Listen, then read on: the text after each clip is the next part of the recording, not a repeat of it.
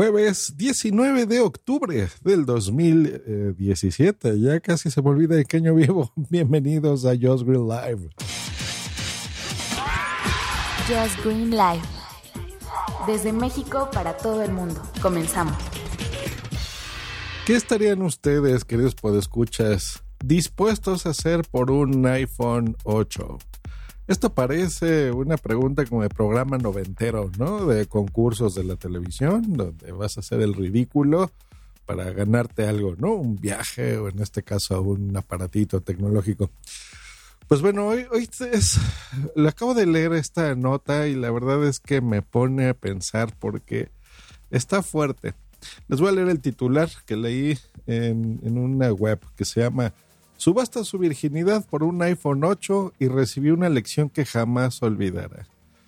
Así, ya desde el título se oye eso grave, se oye feo y lo es. Porque una chica de 17 años, eh, una joven china, eh, ofreció, puso en internet en un sitio de ofertas eh, ese anuncio donde sacrificaría su virginidad más o menos por unos eh, 2.500 dolaritos. Eh, porque se quería comprar un iPhone 8, todos sus amigos tenían uno y pues ella no tenía más que su cuerpo, su dignidad, que ofrecer para poder conseguir el dinero. Y esto no pasó a mayores porque una videobloguera muy conocida en China, llamada Nana, eh, identificó el anuncio, se puso en contacto con ella, le explicó y le dijo que pues eso no estaba bien, eh, que eso no era correcto, ¿no? La chica le decía a esta videoblogger que una de sus amigas durmió con un hombre rico y ganó dinero fácilmente y que pues ella quería hacer lo mismo, que su intención era comprarse un iPhone 8 y que pues no iba a desistir de esto, ¿no? Eh, ella, Nana, conduce un programa en donde expone precisamente las malas conductas y reta la condición humana, ¿no? De, por qué pues tenemos esas tendencias tan feas. Y lo que pasó a continuación te sorprenderá. como esos clickbaits que ponen en internet, ¿no? Pero bueno, no. Eh, lo que pasó así fue decir, bueno, pues no le convenció y listo. Entonces, este videoblogger la, la engaña y le hace creer que eh, cita a la chica de que pues sí le iban efectivamente a canjear su la virginidad, entonces contrata ahí algunos actores, en donde se ve ahí un hombre bastante grande y medio gordito también que sí da medio miedo, pero bueno, en donde lo cita en un motel. Entonces en este video entra la, la chica china que quería subastar su virginidad, él con el teléfono en la mano, y, pues bueno, ahí es una escena no muy larga en donde de repente pues se ve que está, entra, la, pone sobre la cama y en un momento le dice, a ver si espérame, pues vamos a hacerlo. Abren la puerta del baño y de repente salen tres hombres más, ¿no? La chica se espanta, los hombres se quitan así la camiseta eh, y hacen la simulación como si le quisiesen violar simplemente la ponen en la cama, le detienen de los brazos y de las piernas y la, niña pues se pone eh, muy eh, casi a llorar en ese momento y segundos después sale otra vez la videoblogger, esta nana, y ya en ese momento les dice eh, a todos los hombres váyanse de aquí. La niña se pone a llorar encima de la cama eh, y la misma videoblogger la regaña, ¿no? Se le dice, oye, ya te había dicho, ya viste qué tremendo susto te estás dando, ahora sí estás asustada, ¿no? Em, pues empieza a llorar y demás. Bueno, ya corta la cámara donde ya se ve que, que esta videoblogger pues habla ya con la chica pues para reprenderla, por supuesto, y pues para que vea que no hay... Eh, no hay que estar haciendo esas tonterías, ¿no? Eh, ya no pasa nada más. Suponemos que pues ese iPhone de todas formas se lo regalaron a la chica. Pero aquí la historia es, y la reflexión, pues es eso. Miren, yo me pongo en el lugar de um, los medios que pues estamos dándoles tentaciones a la gente. Nosotros mismos caemos en ellas. Porque sale en este caso el iPhone 8 que nos gusta mucho, o un iPad no sé qué, o sale un dron fulanito, o sale un gimbal súper bueno porque te quieres hacer youtuber, y sale esto y lo otro y queremos todo y nos estamos eh, convirtiendo en simplemente seres materialistas de tener lo fashion y ya ni siquiera por la utilidad, sino por tener lo último. Y me siento mal de alguna forma, porque pues soy parte de eso, ¿no? De ese consumismo y de esas ganas de antojarles las cosas a la gente.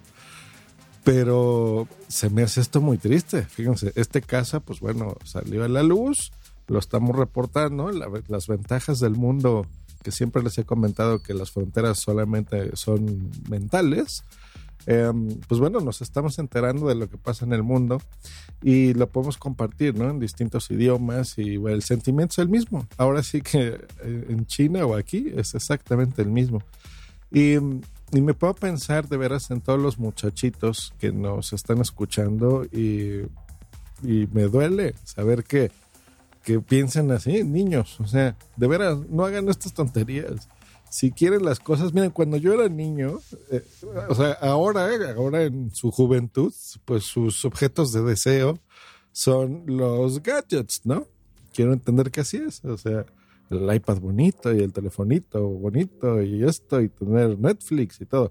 Cuando yo era niño, pues eran otras cosas. Teníamos de todas formas deseos, ¿no? Queríamos el mecano más grande que hubiese eh, queríamos viajes a Disneyland, queríamos patinetas y una bicicleta súper genial y que si tenía velocidades o no. El Nintendo, el Super Nintendo y tener todos los juegos posibles, el Power Glove, ¿no? Que yo quería para controlar los juegos con la mano, así como en el futuro. Cada uno quería las cosas que tenía algunos afortunadamente tuvimos algunas cosas con esfuerzo de nuestros padres. Muchos de nosotros también vivíamos en la cultura eh, no del todo gratis. A nosotros se nos inculcaba, eh, si queríamos algo, trabajar por eso. Tuviese o no tuviese dinero nuestra familia. Eh, hacíamos, por ejemplo, yo recuerdo que, que mi mamá me impulsaba a hacer las ventas de garage, que significaba que muchos de nuestros juguetes, viejos, de cosas que ya no quisiéramos, eh, que estuvieran en buen estado, por supuesto, o alguna ropa o cosas así, eh, pues abrir el garage de tu casa, ¿no? Y poner ahí en una mesita tus cositas y venderlas y juntar dinero.